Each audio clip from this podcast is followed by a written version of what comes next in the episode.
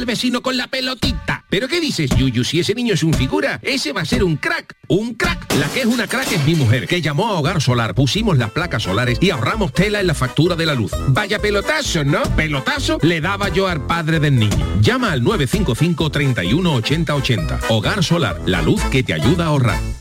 La nueva cultura no es darle me gusta al directo de tu grupo, es saltar con su temazo en un festival. La nueva cultura no es ver un estreno en el sofá de casa, sino sentarte en un teatro o un viaje de fin de semana a otra ciudad para conocer un museo que no olvidaremos. La nueva cultura se vive en persona, exactamente igual que antes, pero con más ganas aún. Disfruta la nueva cultura normal. Junta de Andalucía.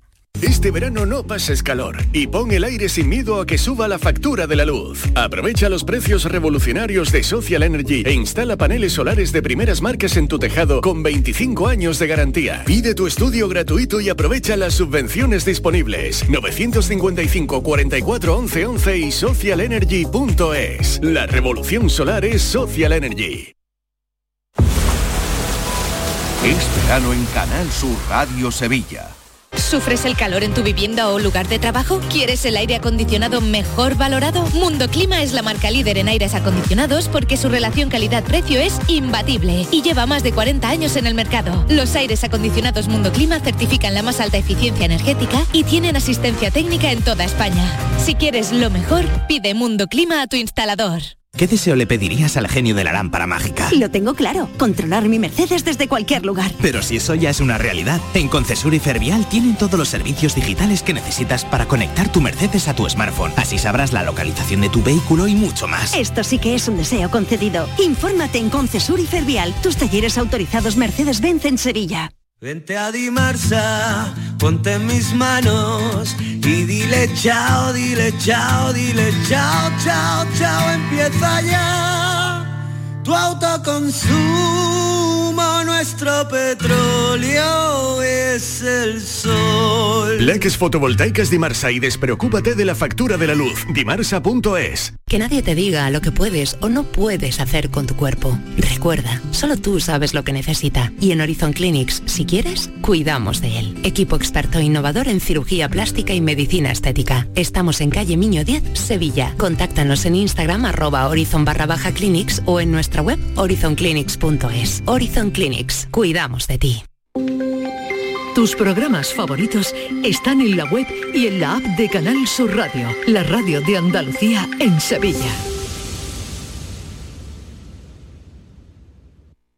El resumen de la jornada con la última hora del deporte, la economía y el análisis lo tienes en el Mirador de Andalucía. De lunes a viernes desde las 7 de la tarde con Natalia Barnés. Quédate en Canal Sur Radio, la radio de Andalucía. Hola, muy buenas tardes. ¿Qué tal? ¿Cómo estáis? Encantado de saludaros una tarde más en esta ventana que abrimos a la salud. Un tiempo que vamos a dedicar a cuestiones que consideramos interesantes para ustedes y que enseguida les voy a relatar. Muy buenas tardes y muchas gracias por estar a ese lado del aparato de radio. Canal Sur Radio te cuida. Por tu salud. Por tu salud con Enrique Jesús Moreno. Pues verán, ya saben ustedes que a raíz del COVID se ha hablado y se sigue hablando mucho de la vitamina D. Bien, pues hay novedades en torno a esta vitamina, es algo ya sabido por la ciencia, pero que eh, se concreta ahora mucho más porque hay una relación muy estrecha entre la vitamina D y la salud y funcionalidad sexual de los varones, de los hombres en nuestro país, bueno, y en todo el mundo, ¿no? Eh, hay un vínculo muy especial que, eh, del que nos va a dar cuenta en un instante un prestigioso, más que prestigioso, eh, especialista en medicina sexual masculina, que es el doctor François Peinado del Hospital Ruber de Juan Bravo en Madrid y que nos va a explicar cuál es esa relación y sobre todo cómo hacernos de esa vitamina D de forma natural si es posible y si no como complemento, ¿no? Pero en fin, va a ser, espero que muy interesante para todos y para todas, por supuesto. Y en la segunda parte del programa vamos a dedicar al encuentro que mantuvimos, eh, ya saben que eh, lamentablemente a primeros de año hubo una muerte por una mala praxis en cirugía supuestamente estética, que finalmente sea yo, que la persona que la hizo no estaba cualificada para tal cosa. Y entonces convocamos a dos especialistas en cirugía eh, plástica y estética. Ellas eh, se encargaron de aclararnos todos los puntos y de aclarar también a nuestros oyentes las llamadas que, que hicieron en el programa. Así que compartiremos esos fragmentos de aquel programa.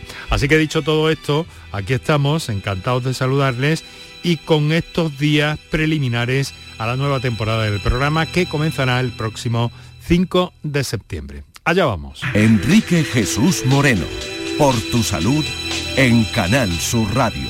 A las vitaminas, eh, las vitaminas asociadas siempre a un elemento de luego fundamental en nuestras vidas, pero en algunos momentos también revitalizante o revigorizante, podríamos decir, de algún modo. Eh, y hablando de vitaminas, durante los últimos dos años, o un año sobre todo especialmente, se ha hablado mucho de las ventajas de la vitamina D eh, relacionadas con, con, la COVID, con la protección que nos podía ofrecer extra y la importancia de este valor en, en algunas patologías también en las reumáticas, por ejemplo, si no recuerdo mal. Pero vamos a ver un poco todo esto con detenimiento y porque además eh, se ha encontrado un nuevo, un nuevo vínculo eh, entre la, la vitamina D y la función sexual masculina, la función sexual del varón. Así que vamos a ver qué hay detrás de todo esto. Para ello, pues un especialista en esta materia y conocedor de esta disciplina y de este vínculo en concreto además, eh, es el doctor que nos acompaña, el doctor François Peinado. Doctor Peinado, muy buenas tardes. Hola, buenas tardes. Muchas gracias por su colaboración y por estar con nosotros en este momento para Canal Sur Radio, para el programa Por tu Salud y eh, decirles a nuestros oyentes que el doctor es jefe de urología y andrología del Hospital Rubers Juan Bravo, en la capital de España, experto en peri peironie, que ahora nos explicará qué es, que es algo por lo que preguntan a menudo también los oyentes, y en difusión eréctil y cirugía del pene. A ver, doctor, eh, ¿de qué estamos hablando? Vitamina D y su relación con la función sexual del varón. Eh, ¿Cómo afecta, eh, supongo que la carencia de esta, de esta vitamina en la salud sexual o en la función sexual de los, de los hombres? Sí, bueno, la vitamina D, la verdad es que estamos encontrando cada vez más funciones y muchas veces todo el mundo, solamente las personas lo asocian al sol, ¿no? O incluso a la salud o sea, pero es una, es una realmente hormona que tiene múltiples efectos sobre el organismo. Y por ejemplo, la vitamina D tiene una relación directa con la función endotelial. ¿Qué quiere decir eso? Pues que la vitamina D participa en la producción del óxido nítrico. ¿Y qué es lo que hace el óxido nítrico? Es el precursor de los mecanismos de la erección en el pene. Es decir, a través de la arginina se produce óxido nítrico y eso genera, o, eh, genera el fenómeno de la erección en el hombre. Por tanto, en, estudios que se han publicado en varones, en grandes series, se ha visto que todos los hombres con niveles muy bajos de vitamina D tienen un déficit en la producción del óxido nítrico y consecuentemente tienen un problema a la hora de tener erecciones, generando disfunción eréctil. Evidentemente hay muchos otros motivos, pero tiene una relación directa y en los estudios que estamos realizando lo estamos viendo también. Bueno, hablamos del sol, siempre lo asociamos al sol, aquello de, los niños cuando son pequeñitos, la necesidad de esa vitamina, que no es que esté en el sol, por otra parte, que conviene aclararlo, ¿no le parece, doctor? Sino que activa los procesos que ponen en nuestro cuerpo esa vitamina, si no me equivoco. Claro, claro, es decir, no es que produzca eso la vitamina, la vitamina D a través de unos procesos químicos y a través de una serie de estimulaciones lo que produce es una cascada de acontecimientos químicos y también de facilidad de la absorción del calcio en el organismo para su adecuada síntesis en el organismo para generar como una hormona actúa de general para entendernos de múltiples procesos en el organismo que son fundamentalmente de salud en el hombre, pues el, la generación del calcio, la integridad del hueso, pero también afecta a la testosterona. Es decir, muchos pacientes no lo saben. Es decir, que cuanto más altos sean los, vitamina, los niveles de vitamina D, pues se producirán elevación de los niveles de testosterona y eso afectará sobre la salud del bienestar general del hombre. Esto si un organismo está equilibrado, esta vitamina D eh, debe producirse de forma, eh, digámoslo así, para que nos entendamos, automática de algún modo, pero a veces hay una carencia. No es normal tampoco que se mida este valor en, analíticas eh, convencionales o generales, ¿no, doctor? No, es decir, si uno no está pendiente, por lo general, y mucho menos los urólogos, los que nos dedicamos solamente al hombre, no lo suele hacer. Yo lo he incorporado porque creo, y es sorprendente, un altísimo porcentaje de nuestros pacientes, tanto mayores como jóvenes, tienen deficiencias, es decir, tienen niveles de vitamina D que están muy por debajo de lo establecido. Y eso no lo saben porque como siempre digo lo mismo, cuando tú tienes la glucosa alta no duele, cuando tienes hipertensión no duele, cuando tienes el colesterol alto no duele, pues aquí lo mismo. Y eso se, se va acumulando durante años y tiene una repercusión muy negativa sobre la salud general del varón. Por tanto, deberíamos ser muchísimo más proactivos en solicitar esta vitamina D y si el paciente lo tiene bajo, pues hay que remitirlo al reumatólogo. Por lo general, nosotros mm. tenemos una unidad integrada que permite hacer un seguimiento completo de ese paciente. Ah, claro, porque desde el ámbito eh, reumatológico, ahora, hablaremos un poco de eso. Eh, pero doctor, por tener un, dato de utilidad práctica, eh, supongo que esta carencia que están ustedes detectando y que se detecta en este estudio que han realizado junto a junto a investigadores italianos, si no me equivoco, y además ha publicado en el Journal of Endocrinology, eh, con, su ponencia, su ponencia, el texto de su ponencia, eh, hay una cosa y es que mm, nos preguntaríamos, bueno, y entonces cómo podemos, cómo podemos de forma sencilla eh, incrementar ese valor en vitamina D. ¿Hay en la alimentación algún factor que pueda influir en este sentido, doctor? Hombre, la alimentación es uno de los ejes fundamentales, sobre todo algo. Las plantas, tomar el sol 10 minutos al día, eh, no se necesita más. Un estilo de vida, es decir, la actividad física también se ha demostrado que puede elevar todos los niveles de vitamina D, pero lo más importante, y vuelvo a, insistir, a pesar de que de todas esas actividades, la cantidad de gente con con niveles bajos de vitamina D es muy, muy baja. Por tanto, lo más importante es hacerse una analítica de sangre dentro del análisis normal de sangre, pedir vitamina D, pedir pues el calcio, el fósforo y a partir de los 50 o 60 años sería valorable que ningún hombre se lo hace, porque las mujeres sí se lo hacen, una densitometría ósea. es muy importante. Esto de la densitometría es curioso, ¿no? Ese, ese factor, porque también eh, el problema de osteoporosis y demás puede afectar notablemente al varón, ¿no? Y es, es un dato que todavía está un poquito como, como desconocido. Mm, por no hablar de la de alguna forma resistencia que los hombres en este país tienen ante el urólogo, ¿verdad, doctor? Esto es un esto es una realidad todavía todavía sigue siéndolo.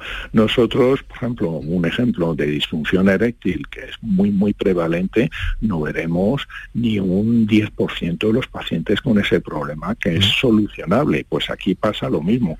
La mujer tiene costumbre a lo largo de su vida y desde joven acudir al médico, al ginecólogo, a hacerse sus chequeos periódicos, pero yo atiendo hombres que llegan con 75 años y nunca se han hecho una revisión de ningún tipo, mm. especialmente de la próstata. Entonces, nosotros los urólogos, que somos los primeros especialistas a los que suele acudir el hombre, deberíamos tener una visión mucho más global de la salud del hombre para ir más allá y solicitar pues también todos estos perfiles hormonales para poder mejorar la salud del hombre.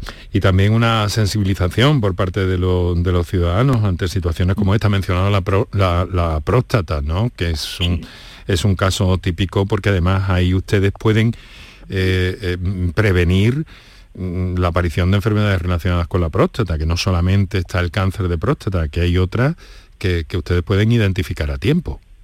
Sí, hay muchas patologías que se pueden identificar, no solo el cáncer de próstata, que que ya sabe que es el más frecuentemente diagnosticado, sino otro tipo de cánceres como el de vejiga, la hiperplasia de próstata, los problemas de testosterona, que es una hormona decisiva en la salud del hombre, pero no es solo para la, la fíjese, un hombre que acude con decaimiento, con, con, pocas ganas de hacer cosas, con pérdida de pelo, con una calidad del semen mucho más baja, un volumen del eyaculado mucho más bajo, pues eh, a veces se tiran años así, todo eso está relacionado con la testosterona, incluso la salud de sea, vuelvo a insistir, y nadie por lo general piensa en ello y, tienen tratamientos que son muy satisfactorios.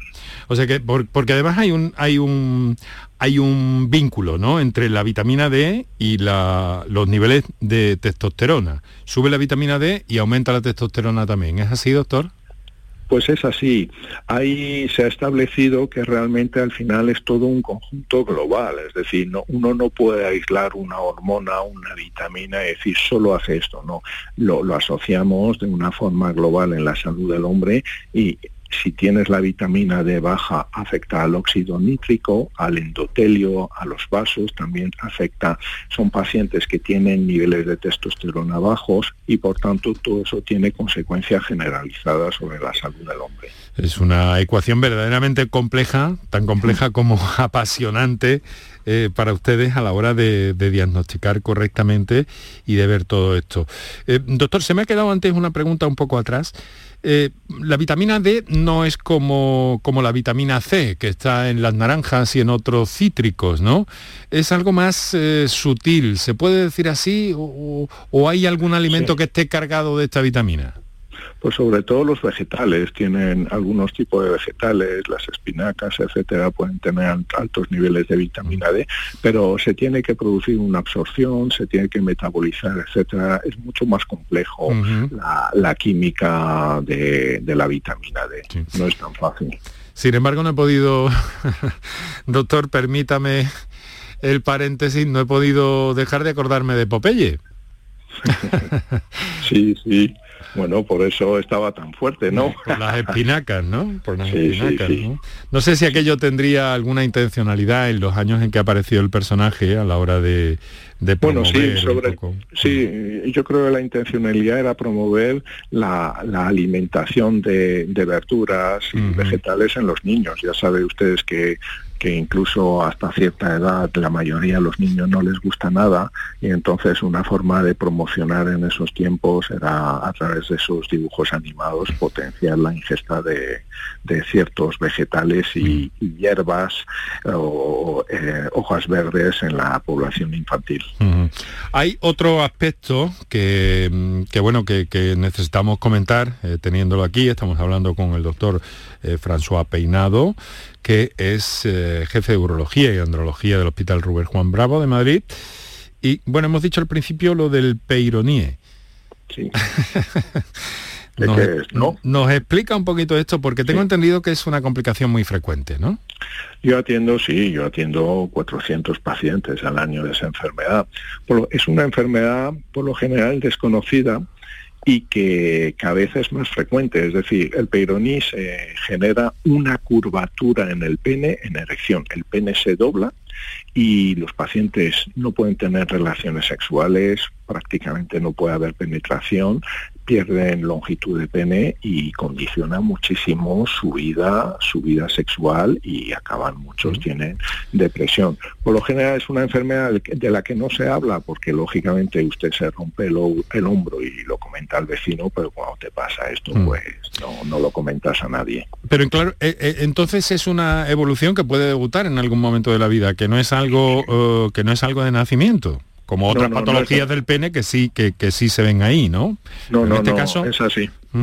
O sea que puede, ¿y por qué se produce eso? ¿Por qué de buenas a primeras puede aparecer esa enfermedad? Pues es una buena pregunta. Fue diagnosticado en 1743 por un médico francés que se llama François de la Péronie y todavía no sabemos el origen. La causa más probable, más probable se cree que son microtraumatismos repetidos en el pene en pacientes que tienen una anomalía genética. El por qué se produce una cicatriz inelástica en el pene que genera esa curvatura. Hay pacientes que llegan a tener curvaturas de 90 y 100 grados y no pueden tener relaciones sexuales. Caramba. ¿Y tanto qué solución tiene eso, doctor? ¿Quirúrgica, supongo? Sí, la mayoría de los casos yo son la única solución satisfactoria es la cirugía. Hay que hacer una reconstrucción de todo el pene muchas veces son cirugías de varias horas, pero los resultados suelen ser bastante buenos. Hay un fármaco que no está en Europa que se inyecta en la placa, pero tiene unos resultados muy limitados. Bueno, qué interesante todo esto. Nos gusta repasar, sobre todo por, por crear un poco de conciencia, ¿no? Entre los varones en este país, en este caso en nuestro ámbito, en nuestro ámbito de cobertura, que es básicamente Andalucía, además de, la difusión en redes sociales y demás pero por, por, llamar un poco la atención, ¿no? Sobre todo esto, porque además fíjese, ¿no? Que mm, vamos al último aspecto ya que yo quería comentar con usted, que casi ha enunciado anteriormente, ¿no? pero hay una relación clara entre la, entre la vitamina D y la depresión en el caso de los eh, varones. También es un estudio suyo eh, recientemente publicado en el periódico de medicina sexual y bueno, realmente un vínculo. Aquí es solo la vitamina D, influye también la testosterona, como parece que nos ha dicho antes. ¿Aparece eso? ¿Da lugar a la depresión, doctor? Pues se ha establecido, y particularmente en jóvenes, con problemas de erección, síntomas depresivos, etcétera, eh, estamos investigando las posibles anomalías que, pudieran tener, porque en muchísimos casos no encontramos el motivo y no es psicológico. Es decir, son pacientes que tú les haces pruebas con ecografía Doppler de pene y ves que no tienen erecciones. Y se estamos dilucidando que uno de los parámetros fundamentales que pudieran estar relacionados con esa disfunción, esos síntomas depresivos, etcétera, también está implicada los bajos niveles de vitamina D en sangre y por tanto por ahí tenemos una nueva vía de investigación que es muy muy interesante. Muy bien, doctor. Pues eh, le quiero agradecer que nos haya cedido estos minutos de su valioso tiempo para explicarnos tan nítidamente de una forma eh, tan clara e interesante por dónde van las cosas en este sentido. Y recuerden, la vitamina, la vitamina D debe estar presente en nuestras vidas y a veces, eso sí, doctor, finalmente, cuando hay que complementar eh, eh, esa vitamina pues también se encuentra como complemento alimenticio, ¿verdad? Si no me equivoco. Sí, sin lugar a dudas. Pero lo, lo, mejor si se tienen bajos niveles es el tratamiento. El tratamiento directamente, ¿no? Independientemente de, lo que, de que podamos apoyarlo un poco en las espinacas, por ejemplo. Sí, en los frutas, vegetales, etcétera, pero el tratamiento es fundamental. Fundamental. Muy bien, pues nos quedamos con ese último apunte. Doctor, muchísimas gracias por estar con nosotros. Doctor François Peinado, jefe de Urología y Andrología del Hospital Ruber Juan Bravo en Madrid y especialista en medicina eh, sexual. Muchas gracias, un fuerte abrazo. A ustedes igualmente, un abrazo. Adiós. Vamos a la segunda parte del programa en la que vamos a reencontrarnos con eh, dos especialistas en cirugía plástica, estética y reparadora que nos van a hablar de cuestiones muy interesantes, de qué es esta especialidad en el ámbito de la medicina, de cómo están las cosas y eh, naturalmente que en recuperando de nuestra fonoteca recuperaremos también algunas incursiones, algunas preguntas que realizaron cuando estuvieron con nosotros en directo nuestros oyentes y nuestras oyentes. Así que en eso estamos y aquí seguimos. ¿Qué es la cirugía plástica, reparadora y estética? ¿Cómo se forman los especialistas? Eh, España tiene un nivel importante, un nivel muy alto en el marco de la cirugía eh, reparadora eh, que vamos a comentar también aquí. Vamos a saludar en primer término a la doctora Maritina Martínez Lara, eh, que nos acompaña a esta hora. Doctora Martínez Lara, muy buenas tardes. Hola, buenas tardes, ¿qué tal? Muchas gracias por estar con nosotros. Es eh, cirujana y forma parte de la junta directiva de esa sociedad científica. Eh, mucho trabajo, ¿no? Su sociedad ha sido realmente contundente después del, del último caso conocido en Cartagena, ha sido muy contundente con el tema del intrusismo y usted lleva la vocalía de ética e intrusión, ¿no es cierto? Sí, la verdad es que hemos querido ser cautos al principio mientras estaba mientras por desgracia esta chica estaba en la UBI porque no era el momento pero una vez que se resolvió tan fatalmente el tema sí que hemos querido dejarlo dejarlo muy claro que los pacientes la población que está bastante desprotegida porque se ha permitido que que mucha gente como que presente títulos engañosos, eh, que hay veces que los hospitales no tienen, no son muy exigentes a la hora de pedir el título. Y claro, tenemos que dejar a la luz que tenemos una situación un poquito irregular todavía en España, que con unas leyes de hace cinco décadas, que hay que, que, hay que, modificar porque esto redunda en la seguridad del paciente. Entonces estamos insistiendo muchísimo, haciendo mucha campaña para formación, porque no es que queramos acotar este terreno solamente para nosotros, es que en España tenemos la titulación MIR, tenemos la, formación MIR, que es una formación la mejor que ha habido hasta muchísimo, muchísimo tiempo, la, más, es la más precisa y la más justa, y claro, hay que garantizar de alguna manera que la población cuando acude a un servicio con un, cirujano, vaya y esté seguro de que es un cirujano que esté bien formado. Por eso estamos trabajando tanto con todos los medios para, explicar todo estos asuntos. Bueno, muchas gracias doctora por compartir estos minutos en medio de, su agenda para los oyentes de la radio de Andalucía, de Canal Sur Radio, de este programa Por tu Salud. Eh, trabaja usted en Granada, es evidente también en su acento. Sí. Y, hemos querido convocarla eh, pues para hablar de todo esto y creo que conoce bien a la doctora Ana Martínez Padilla, si no me equivoco. Claro que sí, muy bien. la conozco muy bien. Hola Ana. Ana, doctora, muy buenas tardes, muy buenas tardes. ¿Qué tal? ¿Cómo está? Pues estupendamente estar otra vez aquí con vosotros. Bueno, la doctora Martínez Padilla nos acompaña cuando abordamos esta serie de, asuntos, cuando tenemos que ver algo relacionado con la cirugía plástica, reparadora y estética. Ahí hay eh, tres conceptos, básicamente uno, pero dos eh, derivados muy claros y que además nos, sirven para hacernos de una forma mm, nítida, que es exactamente la plástica, reparadora y estética. Ana, eh, mm, dígame una cosa. Eh, mm, ¿Cómo lo ve usted? ¿Cómo ve el, panorama? También pertenece a esa sociedad científica, ¿verdad? No de forma tan, tan activa, pero sí siempre eh, reclamando cosas e intentando poner puntos sobre las IES en torno a este problema de la situación de la cirugía plástica en nuestro, en nuestro país, ¿no es cierto? La verdad es que hace pocos años no teníamos este problema porque cuando una persona realizaba una especialidad, pues normalmente era porque quería dedicarse a realizar esa especialidad. Entonces está este, este vacío legal, ¿no? Donde eh, nadie se preocupó de, que, de, decir si tú haces una especialidad es para ocuparte de esa especialidad específicamente. ¿Qué pasa? Que ahora con el paso de los tiempos y ciertos acontecimientos que han ido ocurriendo en nuestra sociedad, pues hay muchas personas que no han hecho una especialidad o que han hecho especialidades diferentes a la cirugía plástica y que sin embargo pues están haciendo actividades que siempre se han considerado comprendidas dentro del campo, sobre todo de la estética, porque no estamos hablando de personas que operan grandes quemados o que hacen reimplantes, sino de personas que se ocupan de la parte estética de la especialidad, ¿no? Porque como tú bien decías antes, la especialidad es cirugía plástica y el mismo cirujano plástico tiene sus dos vertientes compatibles y normalmente paralelas, que lo hacemos a la vez, que son la reconstructiva y la estética. Eh, tengo entendido, eh, doctoras, que hay un, documento, mm, si no se ha presentado, a punto de presentarse en, el Congreso de los Diputados, eh, mm, demandando una, una regulación más concreta de, este, de esta disciplina. ¿Es así? Sí, sí, es así. Llevamos años que está a punto de salir esta, esta propuesta no de ley, están todos los grupos parlamentarios de acuerdo, porque esto va a dar mucha tranquilidad para los pacientes, ¿no? Se trata de que este Real Decreto que decide, que define las parcelas de cada especialidad, eh, lo,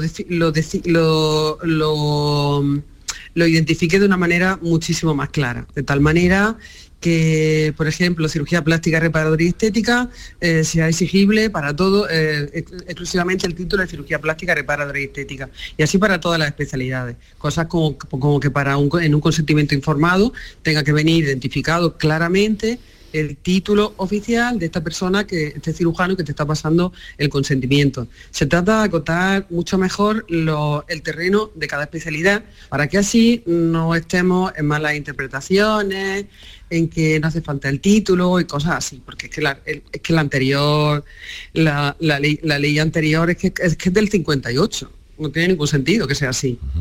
Entonces, eh, bueno, estamos deseando que salga porque así va a ser todo mucho más claro. Por tu salud Escucha Canal Sur Radio.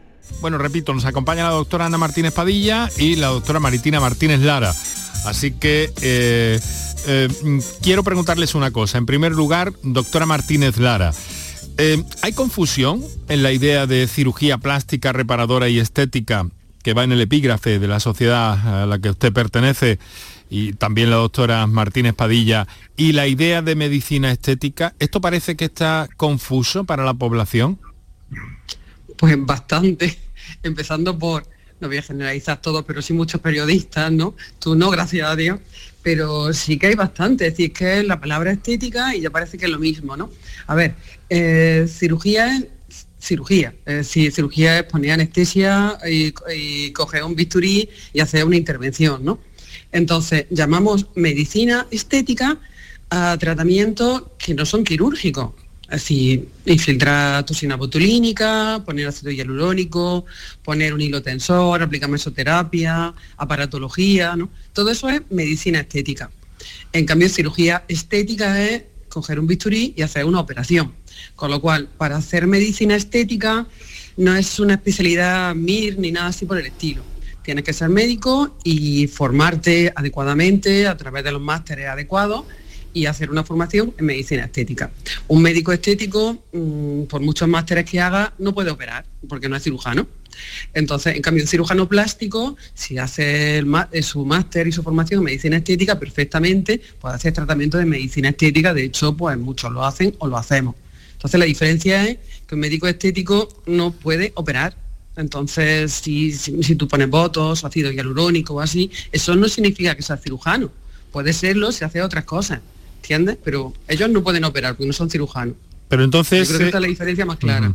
Pero entonces, Ana, para la población, ¿hay confusión en todo esto? Claro, que nos ha dejado tan nítido Maritina. La mayoría de, personas no saben lo que son las especialidades MIR, no saben cómo nos llamamos no especialistas los médicos y al tener la palabra en común de estética y tener una, eh, una finalidad, como en este caso, ¿no? con, esa, con esa idea de lograr la belleza y no la curación de una enfermedad en muchas circunstancias, pues eh, las personas confunden eh, el, digamos, la formación del especialista que está realizando estos procedimientos. No entiende el paciente si tú eres especialista de una cosa o de otra y la opinión pública es que el paciente pues tiene que confiar en que el médico que le está tratando tiene la cualificación, la titulación y la capacitación adecuada para el procedimiento que le realiza. Gracias a Dios los pacientes confían en eso, entonces hay personas que quizá están dando lugar a confusión o a error o incluso están aprovechándose de esa confusión para a lo mejor sacar partido de, la misma a nivel empresarial, digamos. Porque hay claramente una tendencia de aumento en cuanto a la demanda de este tipo de, de actos, sean médicos o quirúrgicos. Sí, eh, hay un aumento y es verdad que desde que ocurrió la pandemia ha habido un aumento aún mayor porque muchas personas han, empezado a ver su vida de una manera diferente antes de la pandemia y estas personas que quizá antes estaban reservándose pues ciertas cantidades de dinero o momentos de descanso no para otras actividades, ahora han decidido pues invertir en sí mismo, eh, como diciendo, bueno, pues mm. yo quiero mirar por mí mismo porque nunca se sabe cuánto durará, ¿de acuerdo? Mm. Doctora Martínez Lara, ¿percibe también a usted este, este incremento en cuanto a la demanda? Sí, es cierto, y como muy bien ha dicho Ana, eh, yo opino lo mismo, que la principal, la principal causa también la veo en, en, que la gente tiene ganas de vivir y de vivir bien, ¿no? Y de ser como más feliz, de aprovecharlo. Entonces, pues sí, ese dinero que hubieran destinado para hacer un viaje que ahora se antojan como menos seguros que antes, de pronto dicen, es que la vida puede ser dos días, no sé qué me va a pasar, pues me quiero hacer esa cirugía que tanto me apetece y con la que me voy a sentir tan bien. Entonces, esa es la principal motivación. Sí que es verdad que hay otras causas que han hecho que aumente la demanda tanto en tratamiento de medicina estética como de cirugía, mm, que es, por ejemplo, pues, bueno, pues el abuso de redes sociales. Ana nos ha telefoneado desde Cádiz, como digo. Ana, buenas tardes. Hola, buenas tardes. Yo soy una fiel oyente vuestra y, estoy encantada hoy porque yo como soy muy coqueta, me viene muy bien hablarle a la doctora eh, que me aconsejara un poco.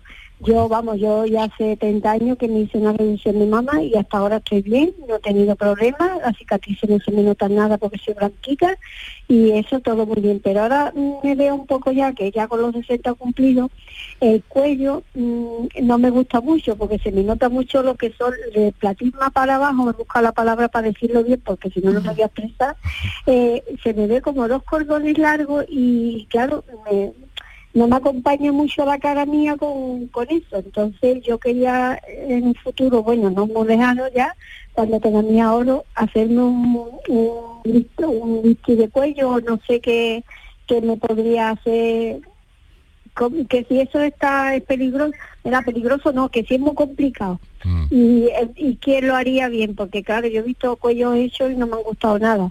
Entonces mm, tengo ahí un poquito a ver si me pueden eh, orientar un poco, si eso puede, si es posible. Bueno, pues por seguir la alternancia, le doy la palabra, me, parece que le toca en este momento a la doctora Martínez Padilla, ¿no? Eh, sí, pues efectivamente, es verdad que habría que ver el caso, pero que en muchas circunstancias y con la edad que me describe y tu piel blanca, probablemente eh, la flacidez del cuello que tiene sea subsidiaria de, de, hacerse un lifting. Esas bandas que tú ves inferiores que se llaman bandas platismales, lo has descrito estupendamente, pues son bandas que son eh, producidas por la flacidez del músculo, como tú dices, del platisma que está en el cuello y por la flacidez de la piel. Todos los tejidos se destensan. Es verdad que un lifting lo que proporciona es un tensado de las estructuras que hay por debajo de la piel y la piel luego les acompaña. Me parece muy llamativo que hables de, que hay cuellos que tú has visto hechos y, no te han gustado. Y esto es una cosa que va un poco en contra de la cirugía estética natural. La mayoría de la gente que está bien operada nadie sabe que se ha operado, entonces tú no puedes saber si, un cuello que te gustara mucho es operado. En estos casos llama mucho más la atención algo que está mal hecho y realmente está haciendo una, eh, una visión eh, no simétrica de cómo son los resultados en estos procedimientos. Pero la cirugía estética, donde nosotros hacemos valoraciones previas a los pacientes, valoramos los riesgos, los riesgos de intervención y se hacen informaciones muy detalladas en las consultas, en general es bastante segura y los procedimientos, por supuesto, compensan a los beneficios de forma genérica, aunque los riesgos existen porque son intervenciones quirúrgicas. Bueno, ha sido tajante la doctora Martínez Padilla, querida amiga, Ana.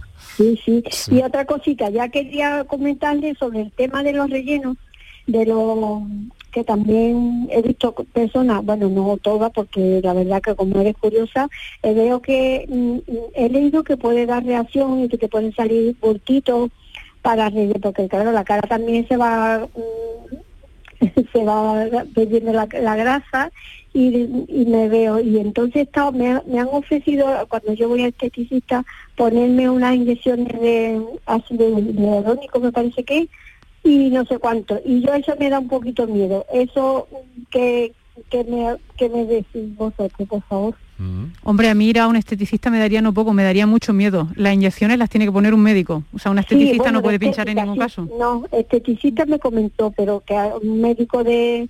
Pero yo como ya veo tantas cosas y me da tanto miedo, digo, y encima ahora con las mascarillas ahora te puede tapar, pero cuando la quitemos a ver qué hacemos. Bueno, pues mira, los procedimientos de medicina estética, en este caso los rellenos, se pueden hacer con diferentes productos y no todos tienen los mismos riesgos. Habría que valorar el caso, pero siempre el usar rellenos reabsorbibles da muchas menos complicaciones y de hecho la mayoría de las personas ya han dejado de usar otros tipos y con esto vas a tener unos riesgos bajos, siempre que evites los rellenos eh, y reabsorbibles. Ajá, vale, vale. Muy bien, simplemente. Bueno, y los especialistas de también hay médicos cirujanos que sean especialistas de cuello, igual que de pecho, igual que de nariz o no, o eso no existe. Mira, nosotros somos especialistas en cirugía plástica, eso es lo que se llama especialista, pero es verdad que hay personas que tienen una dedicación, yo por ejemplo tengo una dedicación más importante hacia la cara, hay personas que tienen una dedicación más importante hacia las mamas, otro hacia, hacia cirugía corporal, entonces sí que debes de, si, si es posible, te debes destinar a alguien que quizá tenga una, una carrera más enfocada a una cosa u otra, pero todos podrían hacértelo. De acuerdo, mm. de acuerdo.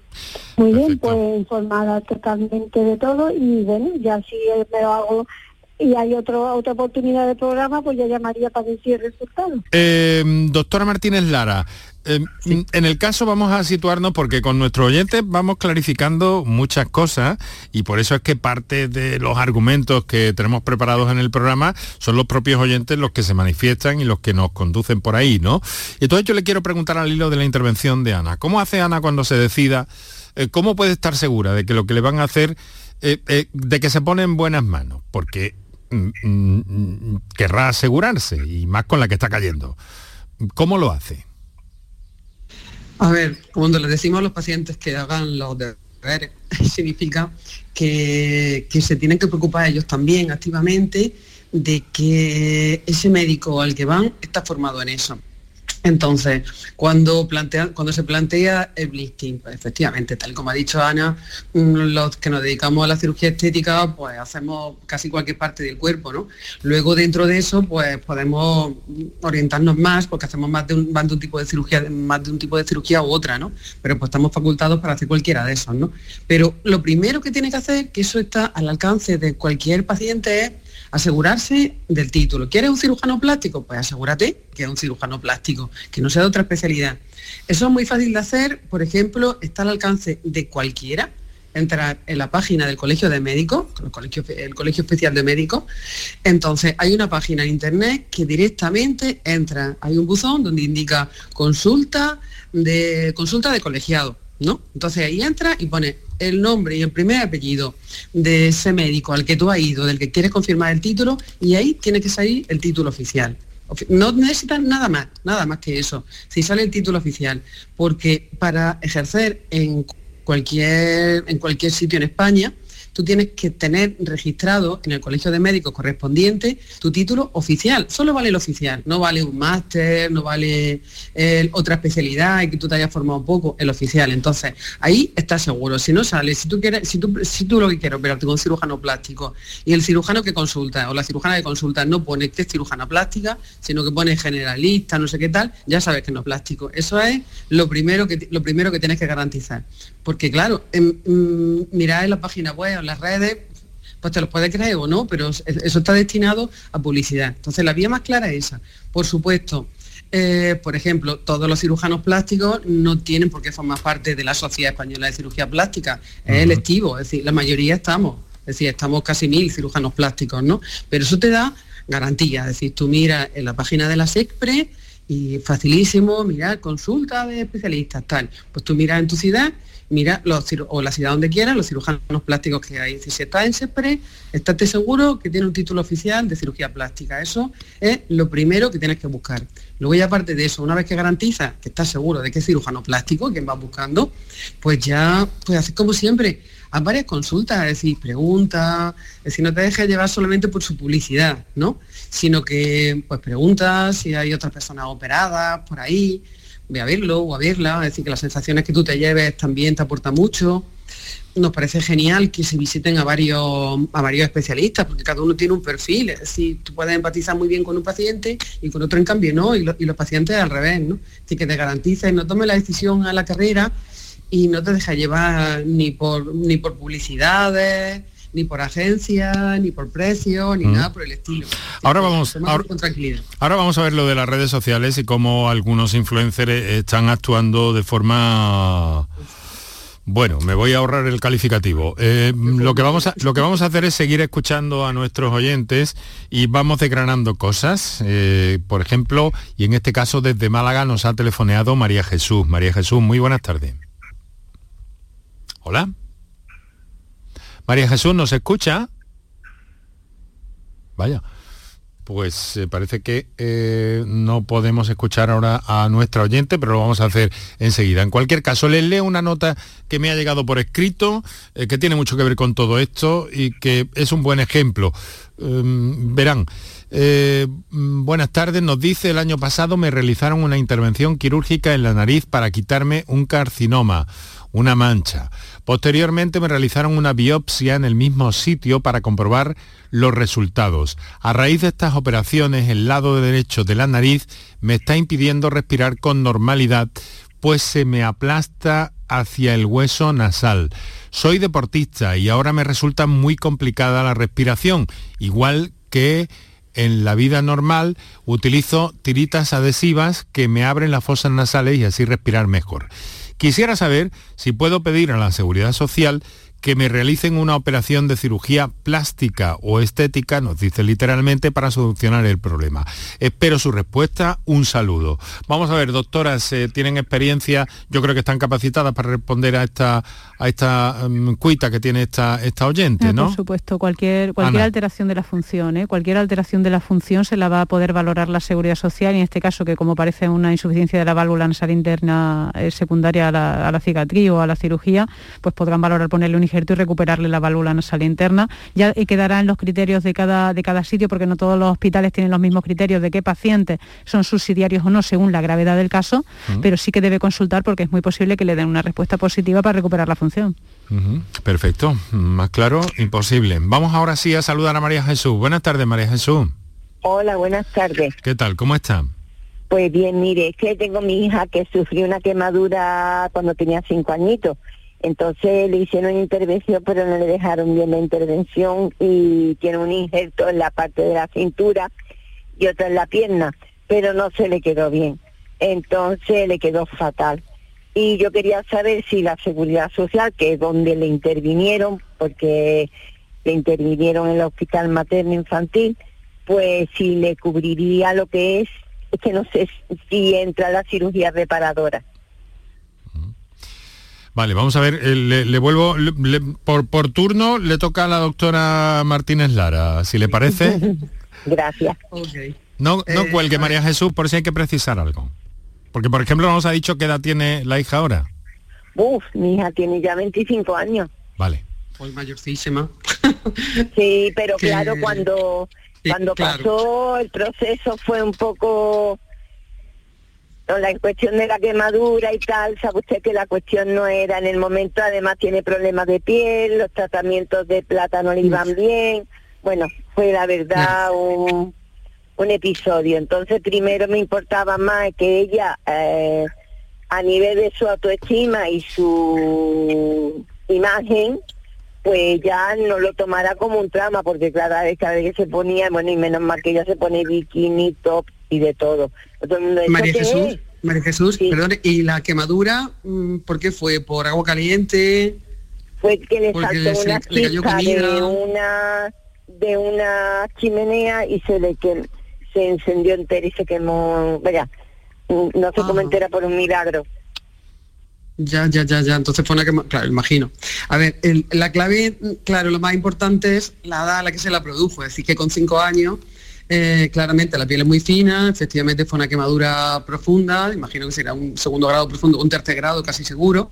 No fue y claro, es la cobertura, la cobertura que se pone en un mm. momento dado eh, puede ir bien con cinco años, pero claro, el cuerpo crece. Entonces, claro, la otra estructura ha ido creciendo y los injertos no se distienden, siguen siendo del mismo tamaño.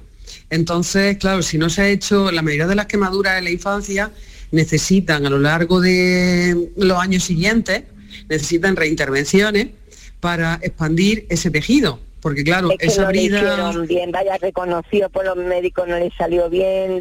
bueno, eso ya no lo sé, eso ya no lo puedo decir. pero claro, lo que sí le puedo decir es que los injertos no no se distienden. Entonces, el, tratamiento que le hicieron en su momento, es decir, pues tal, pero claro, al, al ir creciendo ella, esa parte de la piel injertada, la piel injertada no se estira. Entonces, claro, es decir, ya no solo han visto estético que pudiera tener en su momento, sino que seguramente también es muy posible que tenga un problema funcional porque eso no le ha ido cediendo, esa piel. No, no, y además tiene problemas de una cadera más baja que otra, porque como claro, y es que una tendría que haberle hecho más corta que otra y tal, y la verdad que es que... Claro, tendría que haberle hecho revisiones porque claro, entonces es, el drama de la quemadura en la infancia. Si me lo permite, doctora. Diciendo el niño hace falta más cosas. Si me lo permite, doctora, si me lo permite, María Jesús, en este caso y en esta situación y con la edad de, la hija, en este momento, ¿puede ser abordable este, este problema? Claro, Claro que sí, tiene que, acudir a un servicio de plástica y evaluar si tiene problema funcional, claro que sí. Vale, por el problema funcional que le ha causado, que al no distender la piel le ha causado. Entonces puede ir a su médico de cabecera y que le mande a que a cirugías reparadoras. A cirugía plástica, sí, a un servicio de cirugía plástica, claro. Vale. Pues muchísimas gracias, ¿Dónde, doctora. ¿dónde, ¿Dónde vive usted? En Málaga, Málaga. Pues Málaga, en el Carlos Haya, hay un servicio de cirugía plástica muy bueno. Mm. Vale. Pues, pues hay muchísimas que, gracias. Hay que moverlo. Nada. Hay que moverlo, María Jesús. Yo, si yo por moverme me muevo, el problema es que hay otras cosas, gracias, ¿eh? Bueno, salude a la, iba a decir a la niña, la niña no, la niña tiene 25 años. No, la niña entonces, con 5 años ya una mujer. salude, salude a su hija de nuestra parte. Muchas gracias, María Jesús, por su confianza. Gracias, gracias. Bueno, estamos también ante una situación en la que España, tengo entendido, doctora, que, que existe un nivel muy alto en cuanto a la cirugía reparadora especialmente de, quemados también en nuestro país, donde se, consiguen eh, cosas muy importantes prácticamente a diario, ¿no? Doctora Martínez Padilla. Pues sí, efectivamente. Nosotros ahora mismo estamos haciendo en España reconstrucciones de muy alto nivel y de hecho incluso existen programas donde, donde se reconstruye de forma altruista a, personas de, otros países, quizá del tercer mundo, países subdesarrollados que no tienen las posibilidades de acceder a esto, por ejemplo en campañas de labio leporino, mm, tipos de malformaciones congénitas infantiles. Y España se ha convertido en un país de referencia en la cirugía plástica pues en un montón de, de aspectos y en el área reconstructiva pues son especialmente brillantes muchas personas en cuanto a microcirugía, por ejemplo. ¿no? Lo vamos a dejar aquí, siempre intentando acercarnos a los mejores profesionales para tener información de primera mano. Eh, y que sea de utilidad para todos ustedes. Volvemos mañana. Eh, los saludos de parte de Kike Iraundegui en edición digital y grabaciones Enrique Jesús Moreno, que les habló encantado. Hasta mañana.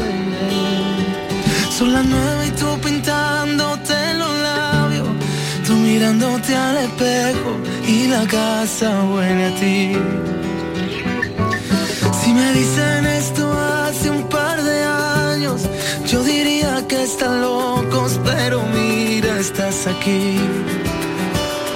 Con tu genio que yo calma eso, con tu aroma fresco mañanero, y se despierta nuestro mundo en un café. Por mil razones.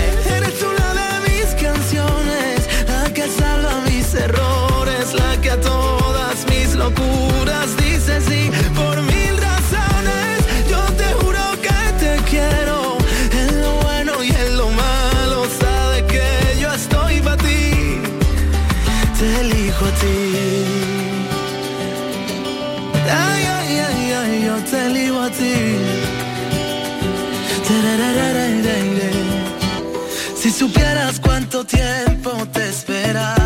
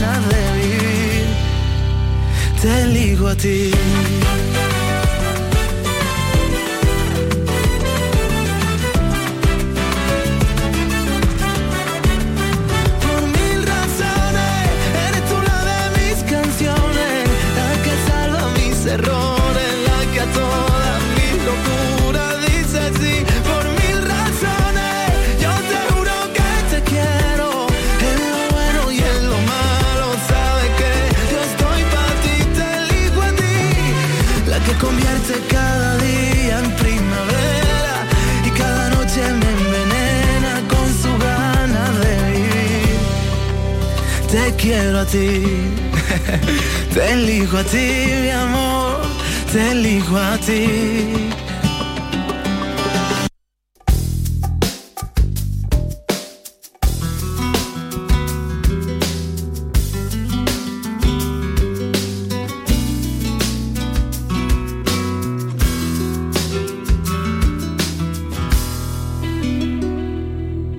No quiero ser tu cárcel eso nunca. Preferiría estar ungido a un carro de relámpagos. No quiero ser tu cárcel, eso nunca.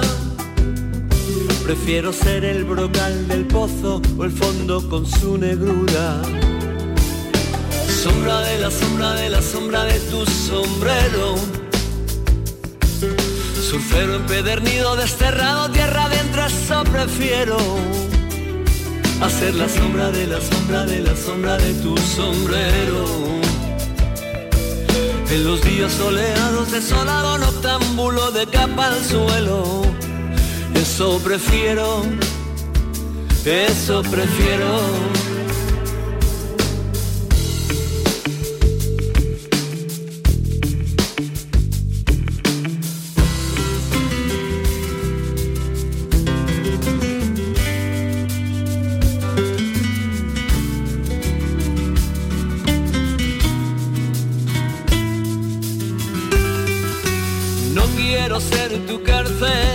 Eso nunca. Preferiría ser rueda de piedra en cuesta de arena. No quiero ser tu cárcel, eso nunca. Prefiero ser espada Roma en medio de la batalla. Ser la página rota, emborronada en lágrimas. Sombra de la sombra de la sombra de tu sombrero. Colilla cenicero, descascado, perro flaco, eso prefiero. A llave de la puerta de la casa de tu banquero. Camarero en chiringuito de verano en playa pija, eso prefiero. Eso prefiero ser antes que tu carcelero. Eso prefiero. Sombra de la sombra de la sombra de tu sombrero. Machaca de golfista con camisa de palmeras, yo prefiero. Hacer la sombra de la sombra de la sombra de tu sombrero. Surfero empedernido tierra adentro. Eso prefiero.